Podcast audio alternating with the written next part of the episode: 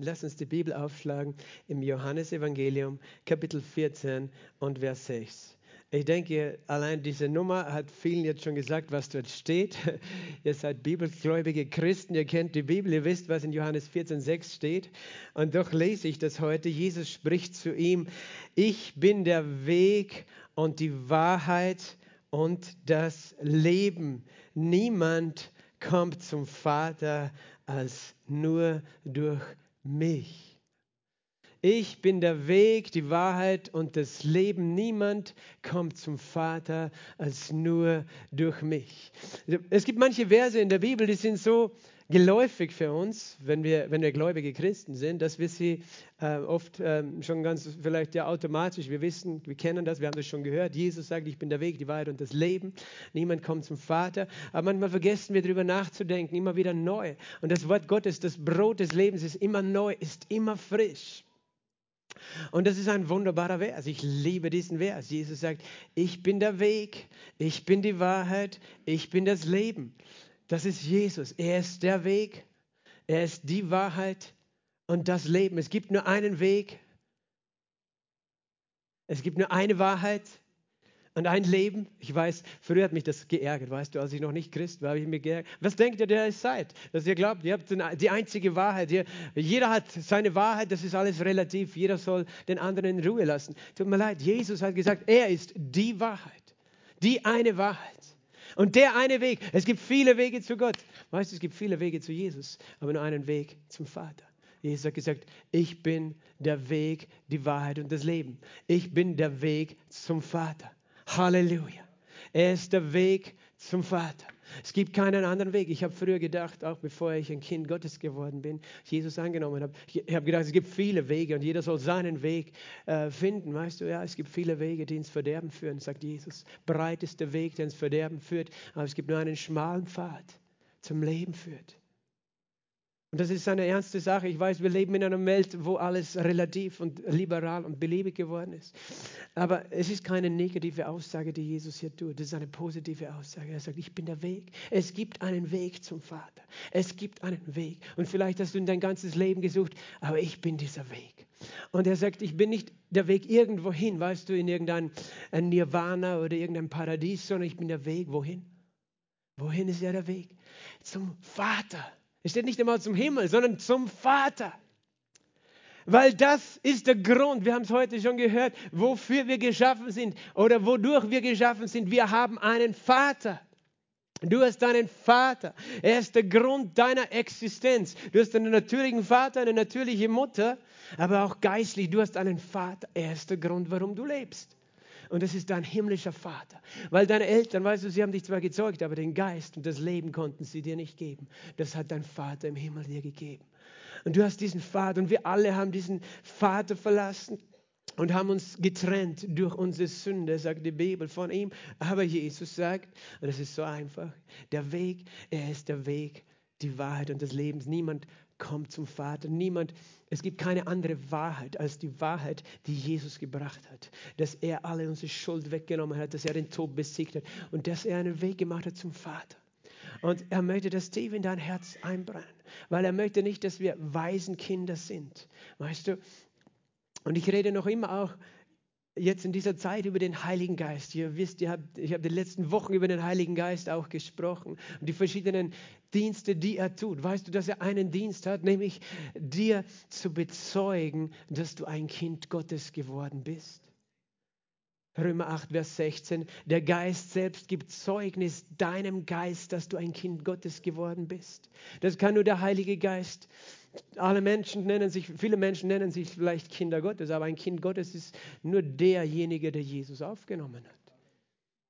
Das sagt Jesus oder sagt Johannes 1,12. So viele ihn aufgenommen haben, denen gab er das Recht, die Vollmacht, Kinder Gottes zu werden. Die, die aus Gott geboren sind, weil Jesus gesagt hat, du musst neu geboren werden. Und so ist Gott dein Vater geworden. Er war sowieso dein Schöpfer, er war unser aller Schöpfer, aber wir auf dieser Erde, wir haben ihn verlassen und Jesus hat einen Weg zurückgemacht zum Vater. Und das ist so eine wunderbare Wahrheit, weil der Vater ist der Grund, warum du lebst. Und der Vater, weißt du, ich, ich stelle mir das manchmal so vor, wenn wir Gottesdienst haben am Sonntag, Der Vater, weißt du, er freut sich, er wartet schon. Jeder Sonntag ist Vatertag. Er wartet schon seine Kinder einfach zu sehen, dass sie, so wie vielleicht hast du den Brauch in deiner Familie, dass ihr am Sonntag als Familie zusammen am Esstisch sitzt und äh, die ganze, die ganze Verwandtschaft oder die Eltern mit allen Kindern. Du freust dich, wenn alle zusammen sind, wenn du, wenn du selber Vater oder Mutter bist, wenn deine Kinder da sind. Dir fehlt eines vielleicht. Dann fehlt was an deinem Tisch. Aber du freust dich, wenn sie alle zusammenkommen. Und so freut sich der Vater im Himmel. Jedes Mal, wenn wir zusammenkommen, um auf ihn zu schauen und gemeinsam mit ihm zu essen, gemeinsam mit ihm zu sitzen. Und das ist, das ist, was wir heute tun. Ich möchte über diesen Vater reden und ich möchte eine Geschichte lesen aus dem Alten Testament, aus dem ersten Buch Mose, Kapitel 22 dazu, die vielleicht ähm, ja auch gar nicht so einfach ist oder einfach zu verstehen oder zu verdauen am Anfang, aber lasst uns einmal da hinein einsteigen. Da steht geschrieben, ab Vers 1, und es geschah nach diesen Dingen, da prüfte Gott den Abraham und er sprach zu ihm, Abraham. Und er sagte, hier bin ich. Und er sprach, nimm deinen Sohn, deinen einzigen Sohn, den du lieb hast, den Isaac, und ziehe hin in das Land Moria und opfere ihn dort als Brandopfer auf einem der Berge, den ich dir nennen werde. Da machte sich Abraham früh am Morgen auf, sattelte seinen Esel, nahm seine beiden Knechte mit sich und seinen Sohn Isaac. Er spaltete Holz zum Brandopfer, machte sich auf und ging an den Ort, den Gott ihm genannt hatte. Am dritten Tag erhob Abraham seine Augen und sah den Ort von ferne. Da sagte Abraham zu seinen Knechten, bleibt ihr mit dem Esel hier. Ich aber gehe, ich aber und der Junge wollen dorthin gehen und anbeten und zu euch zurückkehren. Und Abraham nahm das Holz zum Brandopfer und legte es auf seinen Sohn Isaac. Und in seine Hand nahm er das Feuer und das Messer, und sie gingen beide miteinander. Da sprach Isaac zu seinem Vater Abraham und sagte, mein Vater. Und er sprach, hier bin ich, mein Sohn. Und er sagte, sieh das Feuer und das Holz, wo aber ist das Schaf zum Brandopfer? Da sagte Abraham, Gott wird sich das Schaf zum Brandopfer ersehen, mein Sohn. Und sie gingen beide miteinander und sie kamen an den Ort, den Gott ihm genannt hatte. Und Abraham baute dort den Altar, schichtete das Holz auf. Dann band er seinen Sohn Isaac, legte ihn auf den Altar oben auf das Holz. Und Abraham streckte seine Hand aus und nahm das Messer, um seinen Sohn zu schlachten. Da rief ihm der Engel des Herrn vom Himmel hierher zu und sprach, Abraham, Abraham. Und er sagte, hier bin ich. Und er sprach, strecke deine Hand nicht aus nach dem Jungen. Ich habe erkannt, denn nun habe ich erkannt, und tu ihm nichts. Denn nun habe ich erkannt, dass du Gott fürchtest, da du deinen Sohn, deinen einzigen, der mir nicht vorenthalten hast. Und Abraham erhob seine Augen und sah und siehe, da war ein Widder hinten im Gestrüpp an seinen Hörnern festgehalten. Da ging Abraham hin, nahm den Widder und opferte ihn anstelle seines Sohnes als Brandopfer. Und Abraham gab diesen Ort den Namen, der Herr wird ersehen von dem man heute noch sagt, auf dem Berg des Herrn wird er sehen. Und der Engel des Herrn rief Abraham ein zweites Mal vom Himmel her zu und sprach, ich schwöre bei mir selbst, spricht der Herr, deshalb, weil du das getan und deinen Sohn, deinen einzigen mir nicht vorenthalten hast. Darum werde ich dich reichlich segnen und deine Nachkommen überaus zahlreich machen, wie die Sterne des Himmels und wie der Sand, der am Ufer des Meeres ist. Und deine Nachkommenschaft wird das Tor ihrer Feinde in Besitz nehmen. Und in deinem Samen werden sich segnen alle Nationen der Erde dafür, dass du meiner Stimme gehorcht hast. Dann kehrte Abraham zu seinen Knechten zurück und sie machten sich auf und zogen miteinander nach Beersheba und Abraham ließ sich in Beersheba nieder. Vater, wir danken dir für dein Wort und ich danke dir, dass du durch den Heiligen Geist heute zu uns redest. Ich danke dir, dass du uns den Vater offenbarst. Jesus, danke, dass du da bist und deine Liebe offenbarst. Komm, Heiliger Geist, wir geben uns dir hin. Rede du zu jedem Einzelnen, Herr. Verändere unser Denken, Herr. Herr, wir schauen auf dich. Herr, hilf mir zu sprechen, gib mir Ausdruckskraft und gib uns alle offene, hörende Ohren, dein Wort zu empfangen im Namen Jesu Christi. Amen. Amen. Ja, du kennst vielleicht diese Geschichte. Ich nehme mal an, die meisten von euch kennen diese Geschichte. Eigentlich ist es eine wunderbare Liebesgeschichte von der Beziehung zwischen einem Vater und einem Sohn. zwischen zwei Vätern eigentlich, dem Vater im Himmel und Abraham, zwischen Abraham und seinem Sohn Isaac. Und ich weiß, dass diese Geschichte ein, ein Aufreger ist bis heute. Für, weißt ich kenne Leute, die, die regen sich fürchterlich auf über diese Geschichte. Wie, wie kann Gott so etwas dem Abraham befehlen? Und, und sie verbinden das dann gleich auch mit dem Neuen Testament und sagen, wie kann Gott seinen Sohn opfern? Was für ein grausamer Gott. Sie, sie, sie haben ihr eigenes Konzept über diese Geschichte und über das, was sie da gehört haben und nutzen es als Vorwand, sogar gegen Gott zu sein und Gott abzulehnen. Aber weißt du, nichts ist weiter entfernt als das von dieser Geschichte. Und weißt du, ein anderer Punkt ist, diese Geschichte wird gerne benutzt, auch um Menschen zu manipulieren. Als ich, äh, als ich jung war im Glauben, habe ich immer wieder Predigten darüber gehört. Weißt du, du musst deinen Isaac auf den Altar legen. ah, was dir wertvoll ist, alles, du musst es abgeben, weißt du, weil du bist noch so fleischlich und gib alles auf, gib alles hin. Und Ganz ehrlich, da ist eine Wahrheit da drinnen. Das ist eine wichtige Wahrheit in dem Ganzen. Aber es ist, es ist etwas, was oft als das Einzige aus dieser Geschichte herausgeholt wird, ohne dass wirklich die Wahrheit, die Botschaft dahinter rüberkommt. Und was da wirklich gemeint ist. Äh, du hast mir erzählt, oder? Dass in Afrika jemand das benutzt auch hat, wo du gekannt hast, um, dass die Leute noch mehr Geld geben, noch mehr Geld geben. Gib dein Isaac, gib dein alles, weißt du, woran du hängst. Und weißt du, es kann sein, es gibt Momente, es gibt Zeiten, wo Gott uns auffordert, Dinge loszulassen und ihm zu vertrauen. Aber weißt du, diese Geschichte beginnt mit einer Beziehung und die entspringt einer Beziehung. Und die kommt aus einer sehr innigen, eigentlich aus zwei Beziehungen, aus der Beziehung zwischen Abraham und seinem Vater im Himmel, zwischen Abraham und Gott und zwischen Abraham und Isaac. Und, und das ist der Schlüssel für diese Geschichte. Und das hat ganz viel mit dem Vater zu tun. Abraham wird ja genannt, weißt du, äh, wird genannt, er ist unser Vater im Glauben. Er ist der Vater aller, die glauben. Und Abraham ist, wenn du die Bibel äh, studierst und ein Bild für einen Vater suchst, dann ist Abraham das Bild für einen Vater. Schlechthin. Sein Name allein bedeutet Vater, Vater von vielen, Vater einer Menge. Zuerst hieß er Abraham, das heißt erhabener Vater und dann, oder großer Vater, und dann hat Gott gesagt, ich gebe dir das H dazu, das Abraham. Er hat ihm Leben eingehaucht. Äh, das He, weißt du, ist der Atem Gottes, Abraham. Und er spricht von dem Leben Gottes, das ihn äh, erfüllt hat, von dem Geist Gottes, Abraham. Und er wurde äh, genannt Vater einer Menge noch bevor er Kinder hatte. Verstehst du? Und das heißt, Abraham ist ein Bild für den Vater, auch für den Vater im Himmel, obwohl Abraham ein natürlicher, normaler Mensch war, geboren äh, von Gott. Und Abraham hat eine ganze Geschichte gehabt bis zu diesem Tag. Höchstwahrscheinlich war er 137 Jahre alt, als das geschehen ist.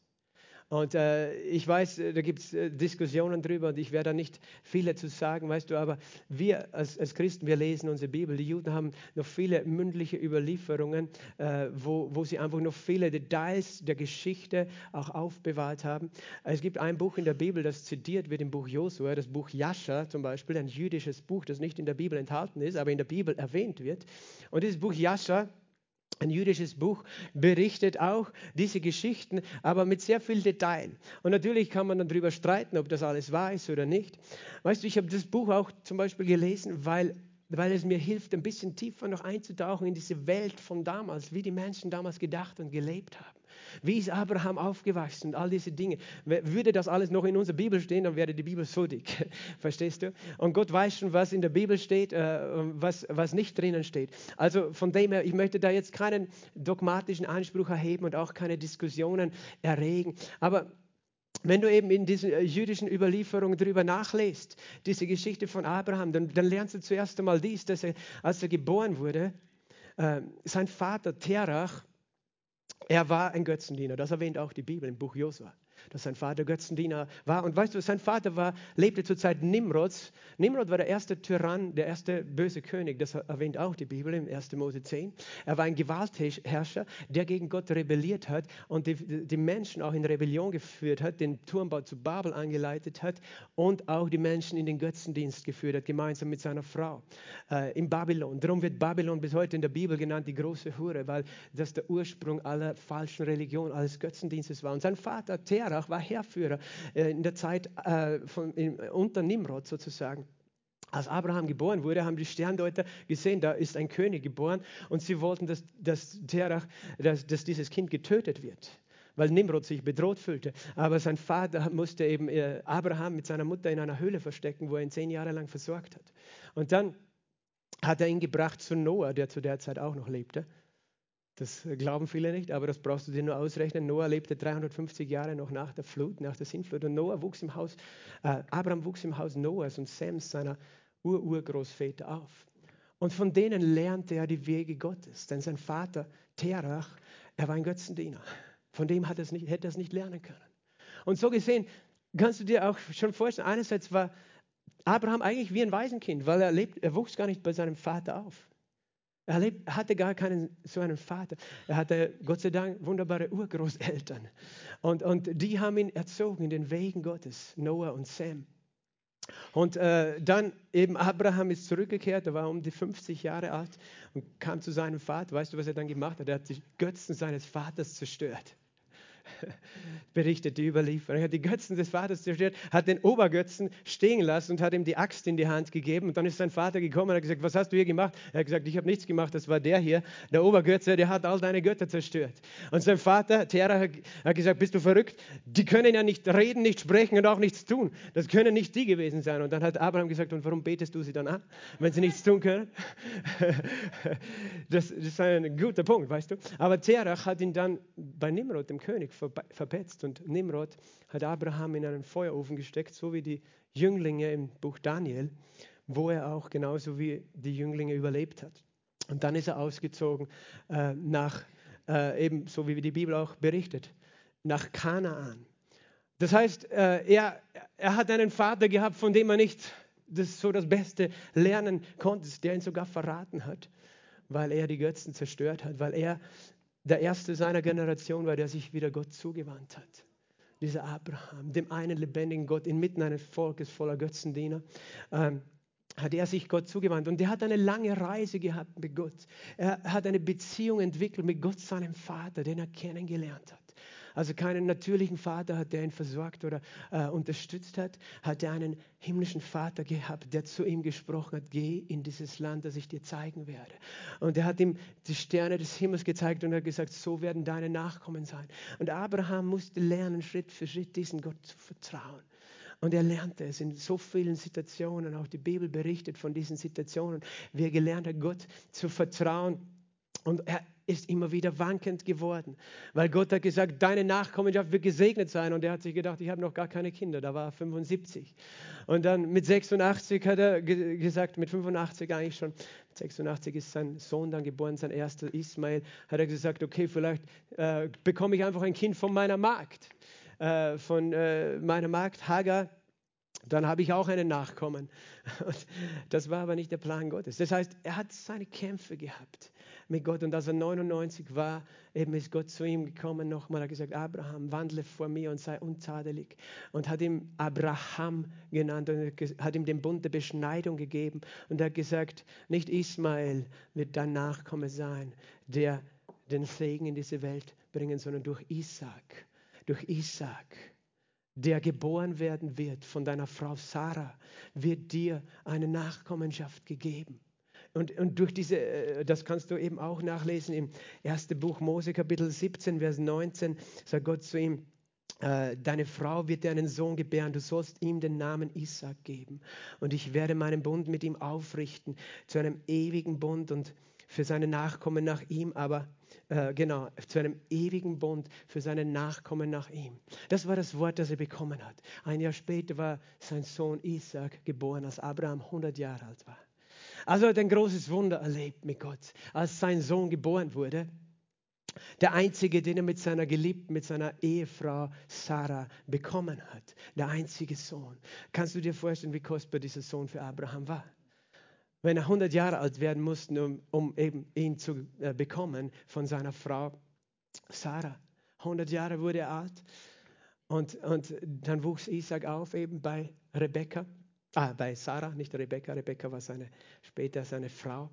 Und äh, auch Sarah ist ja in der Bibel, wird geehrt als äh, eine gottesfürchtige Frau. Und dann eben berichtet auch die jüdische Überlieferung, als, als Isaac 37 Jahre alt war ist diese Geschichte geschehen. Und Abraham, äh, dass Gott zu ihm gesagt hat, Abraham, nimm deinen Sohn, deinen einzigen Sohn, den Sohn, den du lieb hast, und bring ihn mir als Brandopfer da. Und zu seiner Frau hat er das nicht gesagt. Er hat dir gesagt, weißt du, ich bringe Isaac zu seinem Ururgroßvater Sem und Eber, weil die beide lebten in Land Kanaan zu der Zeit. Sem lebte in Jerusalem, wird auch genannt Melchisedek, der König der Gerechtigkeit. Und äh, um, damit er dort die Wege Gottes lernt. Was mir gefällt, weißt du, dort im Judentum, sie haben eine Tradition gehabt, dass die Großeltern und die Eltern an die Kinder weitergegeben haben, die Wege Gottes die, die Lehre Gottes. Auch von Abraham wird berichtet, er hat eine Yeshiva, eine Schule, wo er bis zu 200 Jugendliche, Kinder und Jugendliche gelehrt hat über das Wort Gottes, über die Wege Gottes. Es ist so, das ist nicht alles aus der Luft, dass plötzlich ein Prophet da ist, weißt du, der sich entscheidet, Gott zu folgen, sondern da sind immer Eltern da, die investieren in ihre Kinder, die ihre Kinder lehren in den Wegen Gottes. Und das, das hat Abraham auch empfangen selbst, so wie er es bei, empfangen hat. Er hat es dann für seinen Sohn Isaac weitergegeben, der eben noch, stell dir vor, weißt du, du erlebst, du hörst von Sem, der, der ein paar hundert Jahre älter ist als du, die Geschichten von der Sintflut. Das macht was mit dir, oder? Wenn dir der erzählt, als er 100 Jahre alt war, dieser Sem, ja, weißt du, da haben wir eine Ache gebaut und dann sind wir in dieses Schiff gegangen und dann ist diese Flut gekommen. Und, und dann ist hat Gott uns da gerettet.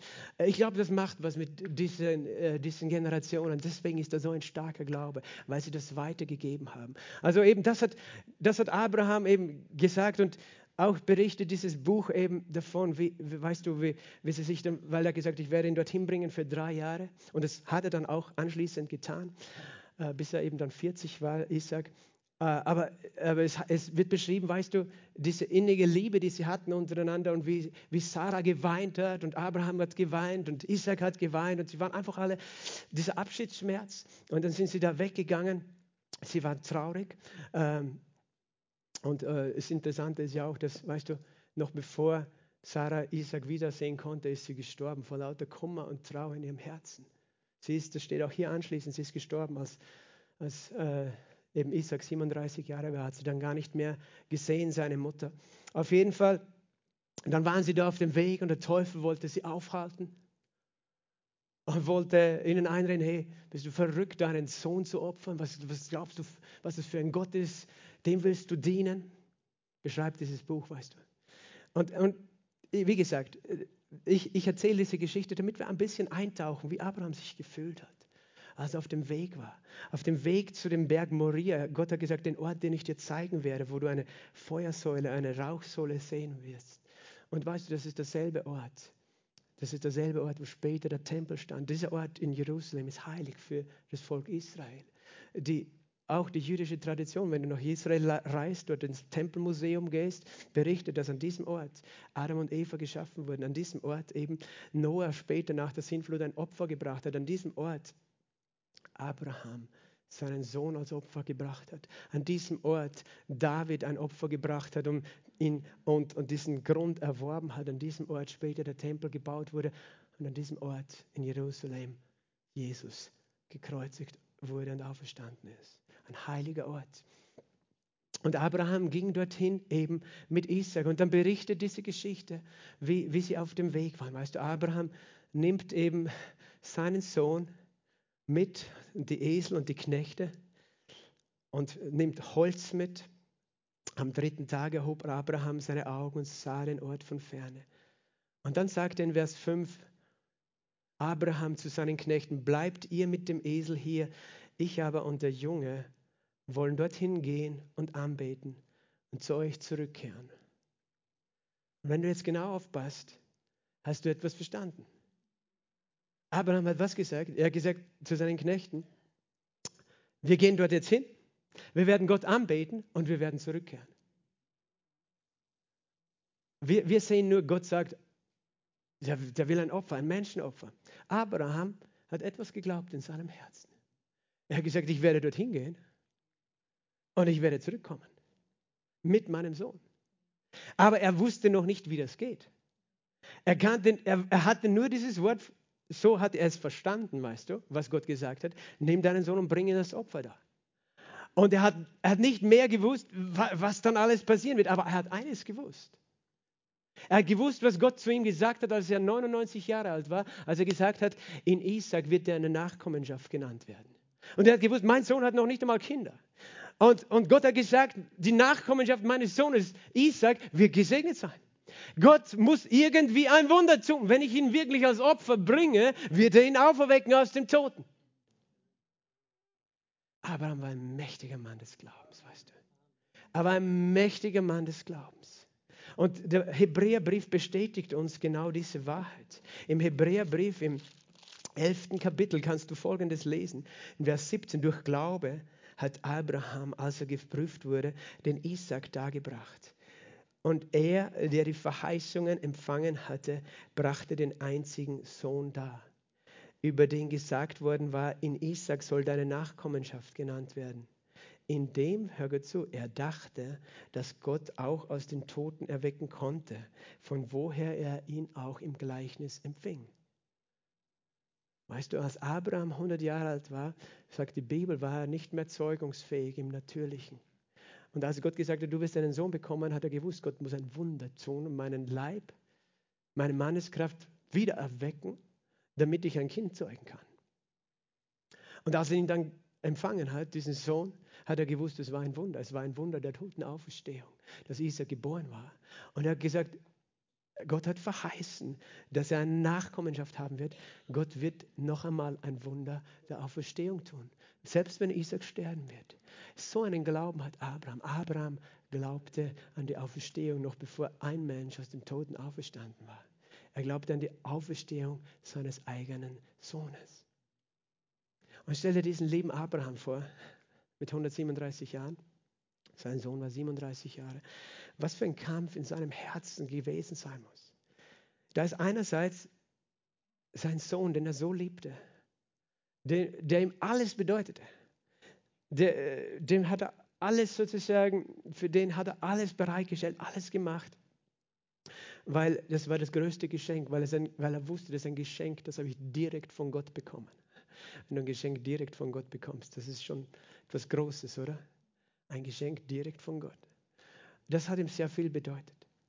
Aber gleichzeitig liebt er eben, eben seinen Vater im Himmel, Gott weil er gewusst hat, ohne den bin ich gar nichts. Und der kümmert sich so um mich. Und jetzt war er in dem Zwiespalt, was soll ich tun? Da ist mein Sohn und ich will, dass er lebt, aber da ist mein Vater im Himmel, der sagt, ich soll ihn als Opfer bringen. Und, und es ist auch interessant in, dieser, in diesem jüdischen Buch, im Buch Jascha, wie, wie beschrieben ist, wie Abraham mit seinem Sohn redet und, und äh, sein, sein Sohn fragt dann eben, ja, hier ist das Holz, weißt du, Abraham lud ihm das Holz auf die Schulter. Hör gut zu. Und in seine Hand nahm er Feuer und Messer. Und Isaac fragt, mein Vater, hier ist das Feuer und das Holz, aber wo ist das Schaf zum Brandopfer?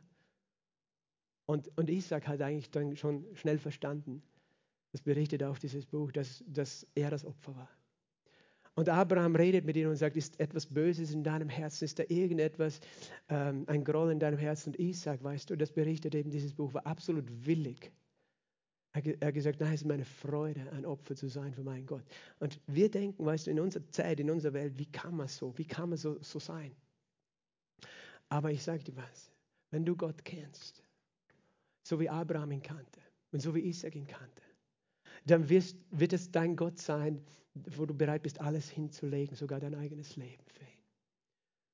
Aber wenn ich das sage, sage ich das sehr vorsichtig, weil das kann große Angst und Druck machen. Das hat mir selbst immer Angst gemacht. Weißt du, wie ich das, ja, Abraham hat Isaac geopfert.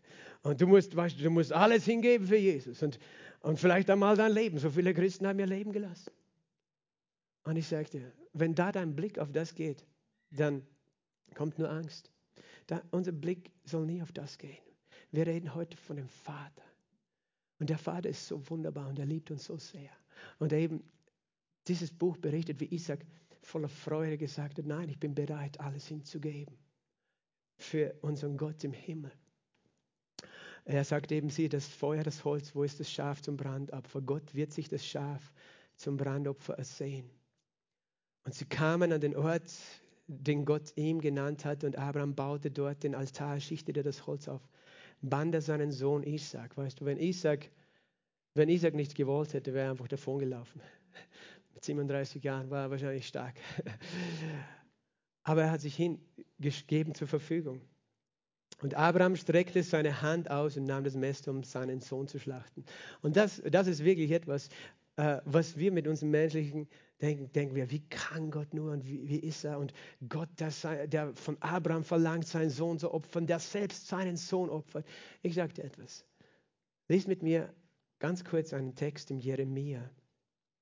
Einer von mehreren Texten. Nur damit du verstehst, wie unser Gott ist. Jeremia Kapitel 32. Jeremia Kapitel 32, Vers 35. Was Gott redet über die Heiden, die folgendes tun. Sie haben die Höhen des Baal, des Teufel, des falschen Götzen gebaut, die im Tal Ben Hinnom stehen, um ihre Söhne und ihre Töchter für den Moloch, für den Götzen durch das Feuer gehen zu lassen, zu opfern. Es gab immer in jeder heidnischen Kultur, wo Götzen angebetet wurden, auch Götzenopfer, wo Menschen, Kinder geopfert worden sind. Durch das Feuer gehen zu lassen. Das gibt es heute noch auf dieser Welt, auch wenn du es nicht wahrhaben kannst und willst. Das ist so. Und Gott sagt Folgendes dazu, was ich nicht geboten habe und was mir nicht in den Sinn gekommen ist, dass es solche Gräuel verübeln sollten. Unser Gott hatte nie, niemals in seinem Herzen, dass ein Mensch einen anderen Mensch oder sein eigenes Kind für ihn opfert. Niemals. Abraham hat das zwar von Gott so gehört, aber Gott hat ihm eine Lektion erteilen wollen. Weil, weißt du, wir können viel reden über die Liebe Gottes. Aber du kannst Erfahrungen machen, wo die Liebe Gottes zur Realität werden. Und in diesem Moment, weißt du, Abraham, der gedacht hat, okay, Gott will, dass ich jetzt meinen Sohn opfere. In dem Moment, als er das Messer erhoben hat, heißt, da rief ihn der Engel des Herrn vom Himmel her zu und sprach, Abraham, Abraham. Und er sagte, hier bin ich, strecke deine Hand nicht aus nach dem Jungen und tu ihm nichts. Denn nun habe ich erkannt, dass du Gott fürchtest. Dieser Text hat begonnen, dass, Gott, dass es heißt, Gott prüfte Abraham. Gott prüfte Abraham. Es gibt Dinge und Zeiten und Momente in deinem Leben, wo du hineinkommst, wo du nicht sein möchtest, aber wo etwas geprüft wird. Und was heißt prüfen? Weißt du, Gott ist nicht der, der dich in Versuchung führt. Gott ist nicht der, der dich irgendwie versucht zu sündigen oder etwas Böses zu tun. Das tut der Teufel, sagt die Bibel. Aber er, er lässt dich in Situationen hineinkommen, wo du sehen kannst, was ist mein Glaube und wie ist mein Glaube glaube ich jetzt, weißt du, ich kann sagen, ich glaube Gott immer und überall und ich gebe mich ihm hin, Halleluja. Aber dann kommt eine Situation, wo Gott sagt, lass etwas los, weißt du. Vergib jemanden. Jemand streitet mit dir und du wirst übervorteilt vielleicht. Gott sagt, lass los. Wenn einer dir eine auf die Rechte gibt, dann halt ihm die Linke, Linke da. Und du sagst, nein, das will ich jetzt nicht. Und Gott sagt, hey, ich, ich, ich, prüfe dich. Weißt du, ich möchte, dass du siehst, was in deinem Herzen ist. Was du in deinem Herzen glaubst über mich. Weil du denkst vielleicht, du glaubst, dass ich dich liebe, aber du handelst nicht immer so. Und Abraham, ich will dir lehren etwas über meine Liebe. Diese Geschichte ist eine der größten Geschichten über die Liebe Gottes. Weißt du, wie Abraham sich gefühlt haben muss? Die Bibel redet, wie er geweint hat, den ganzen Weg entlang rauf auf diesen Berg. Wie er sich gefühlt haben muss, als er gehört hat, nimm deinen Sohn, deinen einzigen Sohn, den Sohn, den du lieb hast. Gott sagt das extra noch dazu, den Sohn, den du lieb hast, und bringe mir als Opfer da. Und Abraham hat diesen Kampf gesehen, da etwas zu tun für seinen Gott aus Liebe, aber doch das, das Kostbarste loszulassen. Er hat empfunden, die Liebe zu seinem Sohn, die Liebe zu seinem Vater. Er war zerrissen innerlich, er hat diesen Schmerz erlebt. Und in dem Moment, wo er gedacht hat, jetzt muss er seinen Sohn töten, hat Gott gesagt, stopp. Jesus nimmt Bezug auf diese Geschichte. Im Johannesevangelium im achten Kapitel hat Jesus Folgendes gesagt. Jesus hat gesagt in Johannes 8, 56, Abraham, euer Vater, jubelte, dass er meinen Tag sehen sollte Und er sah ihn und freute sich. Da sprachen die Juden zu ihm, du bist noch nicht 50 Jahre alt und du hast Abraham gesehen. Wie geht das? Jesus, du sagst, Abraham sah meinen Tag und freute sich. Du bist ja keine 50 Jahre alt. Jesus war damals 32, 33. Und Gott, Jesus sagt, Abraham sah meinen Tag und jubelte und freute sich. Und sie, sie sagen, wie hast du Abraham gesehen? Und Jesus sagt, wahrlich, ich sage euch, ehe Abraham war, bin ich. Jesus ist der wahre Gott. Und Jesus sagt, Abraham sah meinen Tag und jubelte und freute sich. Weißt du, wann Abraham den Tag Jesu gesehen hat? Was ist überhaupt sein Tag? Der Tag von Jesus. Es war der Tag, als der Vater im Himmel seinen einzig geborenen Sohn genommen hat und ihm das Holz auf die Schulter legen hat lassen, sodass Jesus auch selbst auf diesem Berg das Holz hinaufgetragen hat und selbst zum Opfer geworden ist. Aber weißt du, dass nicht Gott Jesus geopfert hat, sondern dass wir es waren, wie Menschen.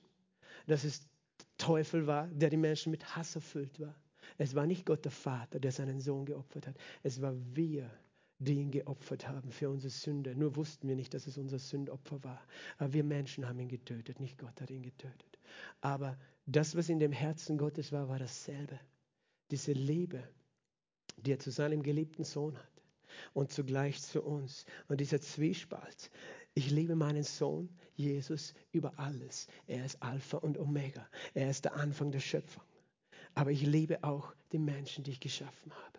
Wie kann ich beides zusammenbringen? Ich liebe sie so sehr. Ich will nicht, dass einer verloren geht. Darum heißt es in Johannes 3,16, Gott hat die Welt so sehr geliebt, dass er seinen einzig geborenen Sohn, den Sohn, den er liebt, gegeben hat, damit jeder, der an ihn glaubt, nicht verloren geht, sondern ewiges Leben hat. Verstehst du? Und das ist die Geschichte, die Gott Abraham schon gelehrt hat, indem er sie ihn erleben hat lassen. Verstehst du? Gott hat es zugelassen, dass Abraham erlebt, was Gott der Vater erleben würde, wenn er seinen eigenen Sohn hingibt, damit Abraham diese Liebe erkennen konnte. Eines Gottes, der so ein Vater ist, der seinen Sohn so liebt und doch ihn loslässt im Glauben an die Auferstehung, dass er leben wird. Und Jesus ist auferstanden aus dem Toten, oder? Am dritten Tag.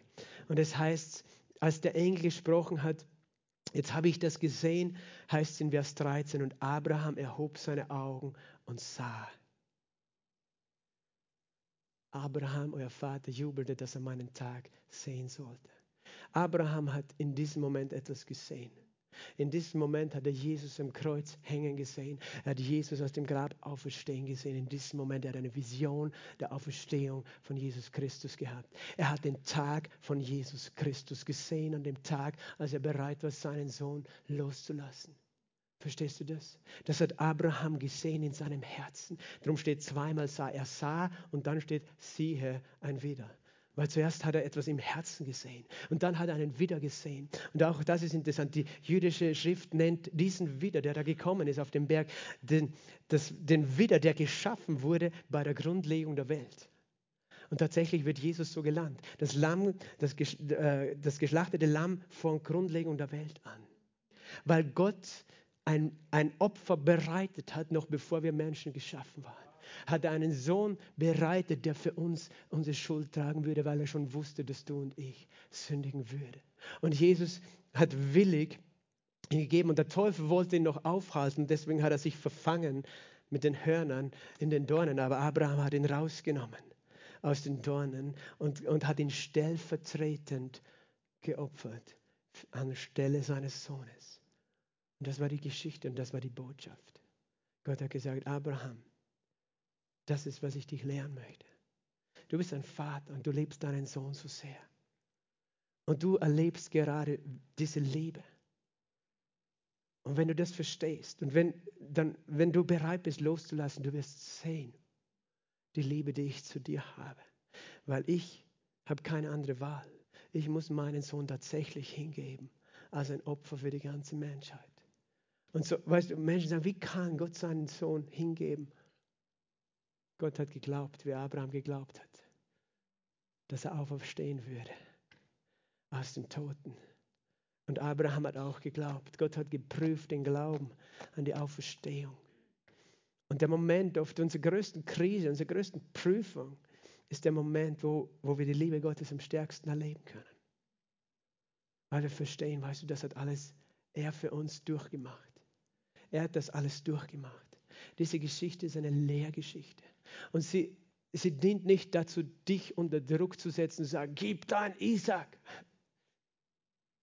Sondern sie dient dazu zu verstehen. So sehr liebt Gott uns Menschen, so sehr liebt er mich. Und er möchte, dass du dich hineinversetzt und dass du das erlebst. Weißt du, ich habe fünf Kinder. Und ich lerne so viel über die Liebe Gottes durch meine Kinder. Weil es so viele Situationen gibt in Herz, äh, in meine, seit, seit unser erster Sohn geboren ist bis heute. Weißt du, wo, wo ich so oft erlebt habe, was es bedeutet, sei, dein, sei dein Kind ist krank und du willst, dass es gesund ist. Mit ganzem Herzen. Sei es dein Kind ist traurig und du denkst ich möchte, dass du glücklich bist. Sei es deine Kinder streiten und du denkst hey, ich möchte, dass ihr Frieden habt. Weißt du, sei es, dass dein Kind ferne ist und du sagst, ich möchte so gern Gemeinschaft mit dir haben, dass du auf meinem Tisch bist. Und jedes Mal, weißt du, jedes Mal spricht Gott in mein Herzen, so bin ich zu dir. So sehne ich mich nach dir. So will ich dich lieben. So will ich dir helfen, so will ich dich heilen. Wenn du als irdischer Vater schon so eine Sehnsucht hast nach deinen Kindern, so eine Liebe hast zu deinen Kindern, warum kommst du auf die Idee, dass ich anders bin, sondern nicht viel mehr diese Liebe habe? Wenn du deinen Sohn so sehr liebst, weißt du, das sagt er zu Abraham, wie kannst du nicht denken, dass ich noch viel mehr für dich habe? Meine größte Freude, weißt du, als Vater ist, wenn meine Kinder glücklich sind. Und manchmal denken wir, unsere größte Freude ist, wenn Gott uns beraubt. Also Gottes größte Freude ist, uns zu berauben. Er will dir deinen Isaac wegnehmen. Nein, weißt du, er will Leben hineinbringen. Er will nicht, dass du an Dingen hängst, die diese Liebe zum Vater ersetzen. Und die diese Liebe vom Vater ersetzen. Aber er will dich segnen. Und Is, weißt du, Isa kann man nicht vergleichen mit allen anderen Dingen. Weil tatsächlich, wenn du sagst, aber ich liebe die Drogen, so weißt du, Drogen, opfer sie auf den Altar, töte sie, schmeiß sie weg. Pornografie, weißt du, wenn es notwendig ist, wirf dein Handy weg, soweit es geht, wenn du ein Problem mit Pornografie hast. Der, wenn, aber das ist nicht der Isaac, weißt du? Das ist der Teufel. Das ist das, der Teufel, der dich versucht. Dein Isaac war ein Geschenk Gottes. Isaac war ein Geschenk Gottes, ein heiliges Kind. Weißt du, Isaac war das, was ihm am liebsten war und war etwas Gutes, nicht etwas Böses. Wenn etwas Böses in deinem Leben, weißt du, wir haben es letzte Woche gehört, schlachte und iss. Aber weißt du, diese, Gott möchte dich nicht berauben von der Liebe, aber er möchte, dass du ihn in dieser Liebe empfängst. Und vielleicht gehst du durch Prüfungen, vielleicht gehst du durch Krisen durch, wo du denkst, wo bin ich jetzt? Da wird dein Glaube geprüft, wie der Glaube Abrahams. Glaube ich wirklich, dass der Vater mich liebt? Glaube ich wirklich, dass er für mich ist? Weißt du, und ich muss mich selbst daran erinnern, weißt du. Wie ist mein Vater? Wenn ich in der Früh mir Zeit nehme zum Gebet, weißt du, dann denke ich dran, wie sehr ich mich freue, wenn eins meiner Kinder zu mir kommt und mir etwas erzählt, mit mir Zeit verbringen möchte. Das macht mir Freude. Und dann gehe ich ins Gebet und denke mir, oh, mein Vater freut sich, wenn ich jetzt zu ihm komme. Er freut sich, wenn ich jetzt Zeit mit ihm verbringe. Es ist nicht so, oh, ich muss jetzt beten und irgendwie. Nein, oh Vater, ich liebe dich, ich danke dir für diesen Tag, ich danke dir. Und ich weiß, er freut sich. Wenn ich singe, weißt du, wenn meine Kinder mir ein Gedicht vortragen, als kleine Kinder haben sie das noch gemacht in der Volksschule, ich freue mich einfach oder mir ein Lied vorspielen und dann denke ich mir, ich mache Lobpreis. Oh, mein Vater, der freut sich jetzt. Verstehst du? Gott möchte uns lehren mit unserem irdischen Leben. Er gibt uns die Familie, er gibt uns Vaterschaft damit wir etwas lernen über ihn. Und er hat Abraham in eine Tiefe hineingeführt, weißt du, in den Schmerz seines Vaters, der alles hingibt, aber doch glaubt, dass Gott größer ist und er hat gesagt, eben darum, weil du mir deinen Sohn nicht auf, äh, vorenthalten hast. Und der Abraham nannte diesen Ort Jahwe Jire, der Herr wird ersehen, der Herr wird Vorsorge treffen. Weißt du, du musst nicht dasselbe tun, was Abraham getan hat, weil Gott hat gesagt, Abraham hat sozusagen wie, er hat den Schlüssel hineingesteckt und gedreht, sodass Jesus kommen konnte. 2000 Jahre später auf diese Erde und sein Opfer bringen konnte. Gott braucht einen Mann, der das sozusagen freischaltet, das Level, das Jesus dann für uns gespielt hat. Nicht gespielt, er hat es erlebt. Verstehst du? Abraham hat es freigestellt, weil du deinen Sohn gegeben hast. Dann hat er gesagt, ich schwöre bei mir selbst. Gott selbst hat gesprochen. Der Engel des Herrn ist Jesus selbst im Alten Testament. Darum werde ich dich reichlich segnen. Dein Vater will dich segnen und dich äh, deine Nachkommen zahlreich machen, wie die Sterne des Himmels, wie der, wie der Sand, der am Ufer des Meeres ist. Deine Nachkommenschaft wird das Tor ihrer Feinde in Besitz nehmen. Halleluja. Weißt du, wo auch immer deine Feinde sind, deine Kinder werden das Tor ihrer Feinde in Besitz nehmen. Das Tor der Feinde ist dort, wo der Feind zurückgedrängt ist in seine Festungen. Und das werden deine Kinder in Besitz nehmen. Und in deinem Namen werden sich segnen alle Nationen der Erde dafür, dass du meiner Stimme gehorcht hast. Dank sei Gott für das, was Abraham mir getan hat. Aber dank noch mehr für das, was Jesus getan hat, weil Jesus hat das erfüllt. Diese Geschichte ist so eine heilige, kostbare Geschichte. Jesus hat das erfüllt. Und er hat es erfüllt, weil sein Vater nicht nur ihn so sehr liebte. Und Jesus liebte auch den Vater. Er liebte ihn so sehr, dass er bereit war, auch zu sagen, Vater, nicht mein Wille geschehe, sondern deiner. Und wenn es notwendig ist, dass ich ein Opfer bin für die ganze Welt, dann werde ich das sein. Aber er wusste, der Vater liebt dich so sehr. Das Herz des Vaters bricht, wenn er Menschen sieht, die in Drogen, in Alkohol, in Traurigkeit, in Depression, in Scheidung, wo auch immer gefangen sind. Es bricht. Und Jesus hat gewusst, wie sehr der Vater diese Welt liebt. Und hat gesagt, ich bin bereit, Vater, weil ich möchte diese Menschen zu dir nach Hause bringen. Zu dir nach Hause bringen. Es geht nicht einfach nur darum, dass du nach dem Tod irgendwo in den Himmel kommst. Es geht darum, dass du verstehst, dass ein Vater, der auf dich wartet, der so eine Sehnsucht hat nach dir. Dessen größte Freude ist, weißt du, dass wir sofort bei ihm sind. Der einzige Grund, warum ich heute noch hier stehe, ist, weil er braucht, dass ich noch da bin und predige. Weil sonst, weißt du, würde er sagen, weißt du, ich hätte dich viel lieber bei mir zu Hause. Aber ich weiß, da gibt es noch Aufgaben zu tun. Und es bricht ihm das Herz, wenn er sieht, wir leiden auch in den schwierigen Zeiten, in denen wir stehen. Aber er sagt, weißt du, ich werde da sein, ich werde bei dir sein. Und so hat Jesus gesprochen an diesem letzten Abend, bevor er gestorben ist und dann auferstanden ist.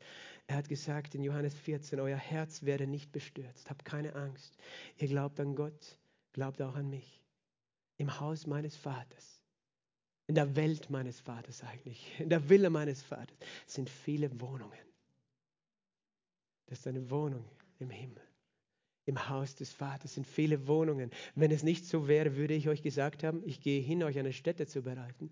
Jesus selbst, weißt du, deswegen ist Jesus Zimmerermann geworden, weil er hat gewusst, wenn ich dann in den Himmel gehe, dann habe ich viele Häuser zu bauen. Deswegen muss ich das lernen, wie man Häuser baut, weißt du, als Zimmerer. Und er hat gesagt, ich werde euch ein paar Häuser bauen im Himmel. Für jeden eins. Halleluja. Träumst du von deinem Haus? Im Himmel hat Jesus eins gebaut. Ganz nach deinem Geschmack.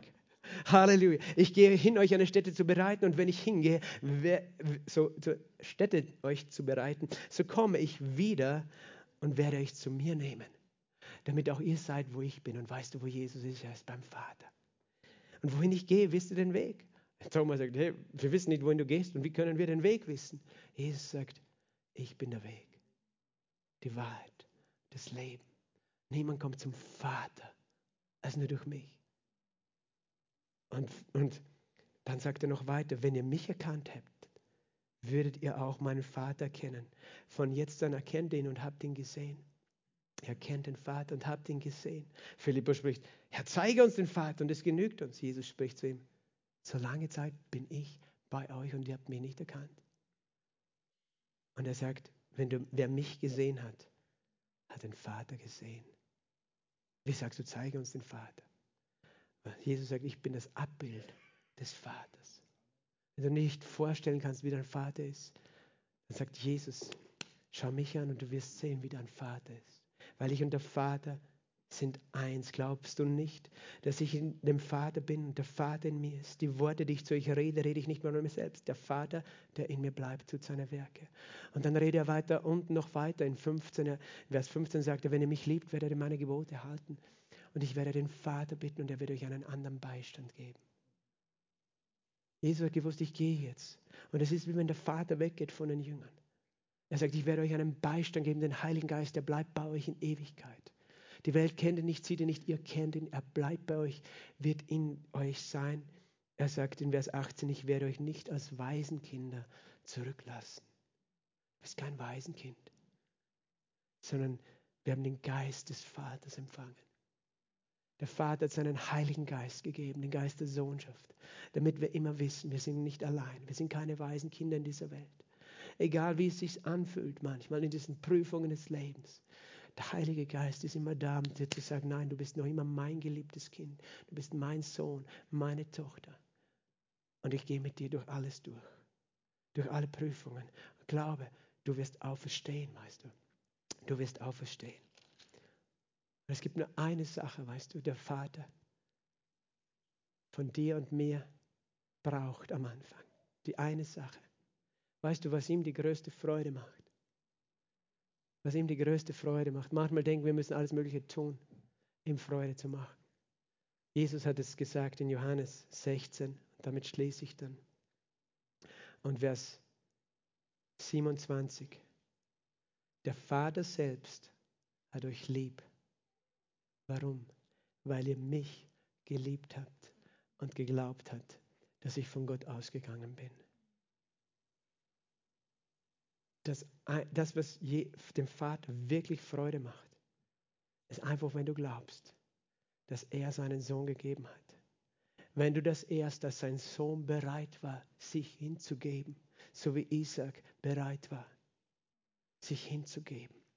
Und er hat gesagt, wenn, das ist die größte Freude, die du mir machst, wenn du einfach glaubst an meine Liebe, dass ich euch geliebt habe und dass ich vom Vater ausgegangen bin, um euch zu erlösen. Darum liebt dich der Vater. Und es ist das größte Schmerz für ihn, wenn wir diese Liebe zurückweisen, sagen, ich brauche nicht Jesus, ich brauche dieses Opfer nicht. Es gibt noch zehn andere Religionen, die sind auch Wege. Ja, aber es gibt nur einen Weg zum Vater und das ist Jesus. Er ist der Weg zum Vater. Und wenn du das glaubst, weißt du, machst du deinem Vater Freude heute. Wenn du ihm glaubst, wenn du an Jesus glaubst, wenn du erkennst, Jesus ist der Sohn, der geliebte Sohn Gottes, der gekommen ist um das Opfer zu vollenden, das Isaac nicht bringen konnte. Verstehst du? Das ist die größte Freude, die der Vater hat. Warum ist es die größte Freude? Weil es die Garantie dafür ist, dass du eines Tages beim Vater bist. Wie genial ist Gott, oder?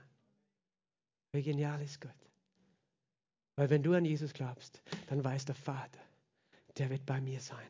Eines Tages werde ich ihn bei mir zu Hause haben in meinem Haus. Und da gibt es keine Tränen mehr, kein Leid mehr, keine Schmerzen.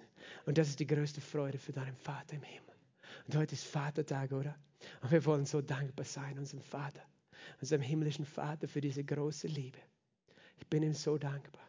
Weißt du, und durch diese Geschichte musst du selbst durchleben in deinem Leben. Und wenn du durch diese Liebe durchlebst in deinem Leben, wirst du irgendwann an den Punkt kommen, so wie Abraham dass du sagst, es gibt nichts auf dieser Welt, was mir wichtiger sein kann als mein Vater im Himmel. Und du wirst irgendwann an demselben Punkt sein, wie Isaac es war, der gesagt hat, mein lieber Vater, wenn du willst, dass ich mein Leben hingebe, bin ich bereit, es zu tun.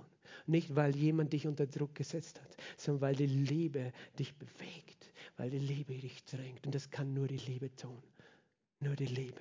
Und die Liebe vertreibt alle Angst. Und da ist keine Angst in der Nachfolge von Jesus. Amen. Halleluja. Lass uns gemeinsam aufstehen. Danke, Vater. Danke, Vater. Vater, ich danke dir. Oh, Vater, ich danke dir. Ich danke dir für die Gegenwart deines Geistes, Vater. Ich danke dir für die Gegenwart deines Heiligen Geistes. Danke, Vater, dass du gegenwärtig bist und dass du uns so sehr liebst. Danke, dass du alles wunderbar gemacht hast. Danke, dass du alles vollkommen gemacht hast, Vater.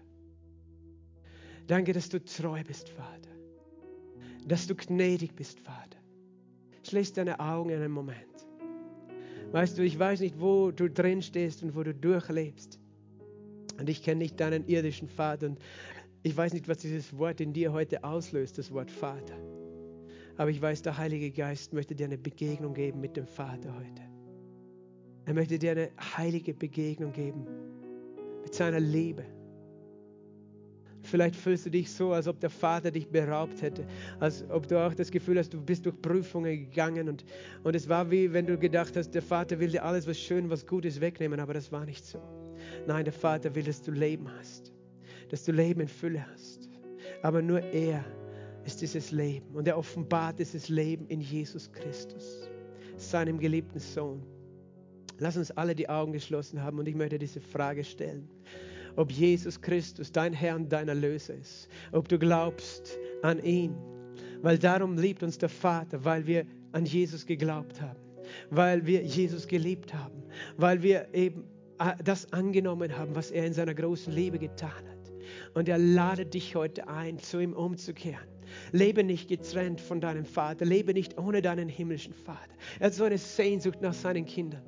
Weißt du, ich spüre einfach seinen Herzschlag und seinen Herzensschrei. Der sagt, ich sehne mich nach deiner, deiner Gegenwart, nach deiner Gemeinschaft. Ich sehne mich danach, dass ich dich sehe, wie du, wie du wieder lachen kannst, wie du wieder Frieden hast, wie du wieder Freude hast in deinem Herzen, wie du weißt, dass ich dir alle Sünden vergeben habe, dass ich dir keine Vorwürfe mache. Der Vater sehnt sich danach, dass du ohne schlechtes Gewissen, ohne Angst, ohne Scham vor ihm stehst. Dass du weißt, er wird dich versorgen, er wird dich durchtragen, auch durch Zeiten, wo, wo vielleicht du nicht im Natürlichen etwas hast, wo du festhalten kannst, aber du hast einen Vater, der dich niemals loslässt. Niemand kann dich aus der Hand des Vaters rauben, sagt Jesus. Niemand. Und wenn du das noch nie getan hast, dass du Jesus die Hand gegeben hast, die er dir schon entgegenstreckt, dass du deine Hand zu ihm ausgestreckt hast, wenn du noch nie Jesus angenommen hast, ganz bewusst als deine eigene Herzensentscheidung, ihm zu glauben und ihm äh, anzunehmen, weil er hat ein Opfer verbracht für deine Schuld und meine Schuld. Weißt du, dann ist heute der Tag. Wenn du deinem himmlischen Vater Freude machen willst, dann nimm Jesus an heute mit deinem Herzen. Diese Einladung gebe ich dir und auch für Menschen, wo du weißt, ich bin weggegangen von meinem himmlischen Vater. Ich bin zwar ein Kind Gottes, aber ich habe mich nicht mehr nach ihm gefragt, nicht für ihn interessiert. Ich rede jetzt von deinem himmlischen Vater. Dann ist heute dein Tag, umzukehren zu ihm, weil er sehnt sich nach dir und er will dir nicht wegnehmen, sondern er will dir echtes Leben geben. Jesus sagt, ich bin der Weg, die Wahrheit und das Leben. Niemand kommt zum Vater als durch mich. Ich möchte dir diese Gelegenheit geben deine Hand jetzt zu deinem Vater zu heben und dieses einfache Gebet zu sprechen, wenn du merkst, er zieht dich. Denn Jesus sagt, niemand kann zum Vater kommen, niemand kann zu mir kommen, wenn nicht der Vater ihn zieht. Aber wenn du spürst in deinem Herzen, der Vater zieht dich, er ruft dich, dann reagiere bitte auf diesen Ruf und sag Ja zu ihm. Mach das nicht wegen mir. Weißt du, ich gebe diese Einladung auch nicht wegen mir, sondern ich möchte, dass mein Vater im Himmel heute Freude hat, weil seine Kinder an seinem Tisch sitzen, weil keines seiner Kinder fehlt. Diese Freude möchte ich ihm heute machen. So, wenn du möchtest, heb deine Hand zu ihm. Wenn du sagst, ich, ich möchte zu meinem Vater entweder ganz neu umkehren oder wieder zurück umkehren, dann heb deine Hand, eine Hand zu ihm, leg eine Hand auf dein Herz und sprich laut dieses Gebet. Sag einfach, danke Vater. Sag laut, danke Vater. Sag es nochmal, es war, war nicht laut. Lass uns das mit Herzen, mit Kraft sagen. Danke Vater, dass du mich so sehr liebst, dass du deinen einzigen Sohn gegeben hast den Sohn, den du liebst. Du hast Jesus für mich gegeben, um mich zu erlösen. Danke, Jesus, dass du dich für mich hingegeben hast. Dass du all meine Schuld ans Kreuz getragen hast. All meine Scham, alles Leid und allen Fluch. Du bist am Kreuz gestorben für mich. Und am dritten Tag bist du auferstanden sei mein Herr und sei mein Erlöser. Ich empfange dich, Jesus. Komm in mein Leben. Wasch mein Herz rein mit deinem Blut. Du sagst, wenn ich dich annehme, bin ich ein Kind Gottes. Danke, dass ich dein geliebtes Kind bin. Ich empfange deine Liebe jetzt. Und jetzt halt deine Augen geschlossen und ich bete für dich und für euch alle für uns alle. Vater, danke für deinen Heiligen Geist, den Geist des Vaters. Gieß ihn doch aus, bitte, über uns alle. Gieß ihn ganz neu aus in unser Herzen. Den Geist dieser Vaterschaft und den Geist der Sohnschaft, der, der uns bezeugt, der uns überführt, der uns in unserem Herzen diese Gewissheit gibt, dass wir Kinder Gottes sind. Vater, du willst niemanden als Waisenkind zurücklassen. Vater, ich bete, Herr, dass du jetzt jeden Geist der Waisenkindschaft, Herr, brichst im Namen Jesu, dass der geht für immer, in Jesu Namen. Herr, dass wir ganz neu deine Liebe erfahren, Vater. Herr, dass, dass wir ganz neu diese Hingabe erkennen, Herr, die du an uns gemacht hast. Vater, ich bete für jeden von uns, Herr, der festgehalten hat an, an Dingen dieser Welt, der mehr geliebt hat, weil er deine Liebe nicht verstanden hat, Vater. Ich bete, dass du deine Liebe groß machst durch den Heiligen Geist. Bitte, Heiliger Geist, mach die Liebe des Vaters groß.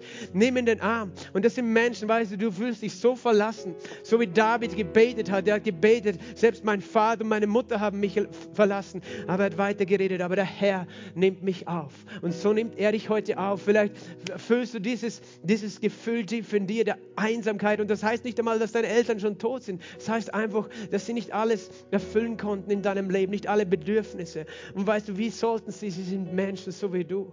Aber du hast einen Vater im Himmel. Und er möchte dich versöhnen mit, mit sich, mit seiner Vaterschaft. Komm, Heiliger Geist, wenn du das bist, dann fang an, ihm zu danken, ihn einzuladen. Weißt du, der Heilige Geist ist auch hier, um Beziehungen wiederherzustellen, so wie wir am Anfang gehört haben. Er möchte die Herzen der Väter zu ihren Kindern wenden und der Kinder zu ihren Vätern. Er möchte deine Familienbeziehung wieder in Ordnung bringen. Er möchte deine, ja, er möchte Versöhnung bringen, wo, wo wirklich schlimme Verletzungen, schlimme äh, Streitereien waren. Vielleicht warst du genau dieses Kind, das übersehen wurde, das abgelehnt worden ist, vielleicht gar nicht gewollt war, dass es geboren war. Aber dein Vater im Himmel sagt, ich schenke dir diese Versöhnung, ich gebe dir heute Frieden. Komm, Heiliger Geist, komm, Heiliger Geist, heile du die Wunden dieser Kinder, Herr. Die Wunden, die sie haben von dieser Erde, Herr. Heile du ihre Wunden, sodass sie deine Liebe, Vater, ganz neu für sich entdecken. Herr, dass sie neue Freude finden, zu dir zu kommen. Halleluja, im Gebet auch, in Gemeinschaft. Oh, komm, Heiliger Geist. Jalabaria branda an.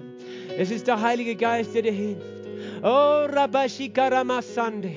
Rabakariandolo Boshikaramasande. Robokorias, ich bete für dich. Ich breche jedes Joch über dir in Jesu Namen. Und ich sage, du bist genauso geliebt vom Vater wie Jesus. Du bist nicht weniger geliebt als sein geliebter Sohn. Er liebt dich so sehr und er freut sich über dich. Halleluja. Preis ihn, lob ihn, dank ihm, denn er freut sich und er ist hier.